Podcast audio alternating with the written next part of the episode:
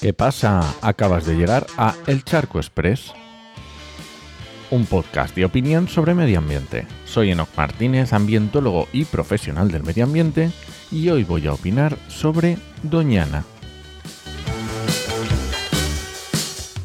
Por si quedaba alguna duda, la explotación de los acuíferos está causando graves daños en Doñana, que a lo mejor te parece una perogrullada, pero a veces incluso las perogrulladas necesitan ser comprobadas científicamente. Y este es el caso. Un equipo del CSIC ha revisado más de 70 artículos científicos de los últimos años relativos al agua en Doñana. Y efectivamente ha demostrado que existe una amplia evidencia científica de los graves impactos ocasionados por la excesiva extracción de agua del acuífero. Los datos de la Confederación Hidrográfica de Guadiana demuestran la bajada del nivel freático en los últimos 30 años en todo el espacio protegido y especialmente en las áreas más cercanas a las zonas de extracción de agua para uso agrícola y consumo urbano. Esto implica grandes impactos sobre los hábitats acuáticos y terrestres de Doñana y sobre la calidad de las aguas también, claro. Esto ha sido denunciado por los científicos desde los años 70, pero es obvio que ni los gestores del agua ni los gestores del territorio han escuchado. O si han escuchado, las decisiones que han tomado pues no han sido efectivas o lo suficientemente efectivas. Algunos datos.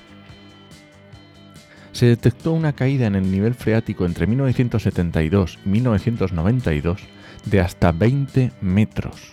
Una barbaridad desaparición de lagunas que habían sido registradas en mapas históricos, especialmente en la zona norte, la más afectada debido en parte a los cultivos de regadío de arroz. El año pasado también se publicó un estudio con la pérdida de casi el 60% de las lagunas que existían en los años 80. Además se constató que la inmensa mayoría de las lagunas se llenan menos y se secan antes de lo esperado por el clima, especialmente en las áreas más cercanas a Matalascañas y a los invernaderos y no solo sobre el sistema lagunar, sino también sobre la marisma. Varios estudios realizados en el área de Rocina a principios de los años 2000 sugieren una reducción del 60% en la descarga de agua subterránea a los caudales que circulan por la zona. Y podríamos entrar también en la calidad del agua, donde los aportes de nutrientes y contaminantes provenientes de la agricultura pues agravan también el problema de la falta de agua. Así que bueno, hasta aquí no he dicho nada nuevo, y como siempre te dejo el estudio completo en las notas del programa. Lo que yo vengo a preguntar es, ¿qué doñana queremos? Porque le podemos echar la culpa de todo esto a los políticos que desde los años 70 han pasado por las diferentes administraciones competentes, incluso a los diferentes responsables de la Confederación Hidrográfica del Guadiana. Pero no podemos olvidar que estamos en una democracia representativa. Y esos representantes hacen lo que nosotros les mandamos. Y si no lo hacen, tenemos el poder para cambiarlos. Al menos cada cierto tiempo. Y recordemos que la agricultura es una industria como cualquier otra. Y lo de la soberanía alimentaria no cuela. Así que asomamos nuestra parte de culpa y tomemos las medidas necesarias para el doñana que queremos.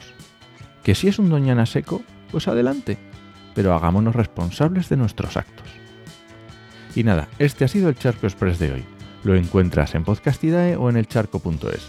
Y si alguien te pregunta, no lo dudes, te lo dijo en HMM, que es como me encuentras en redes. ¡Nos escuchamos!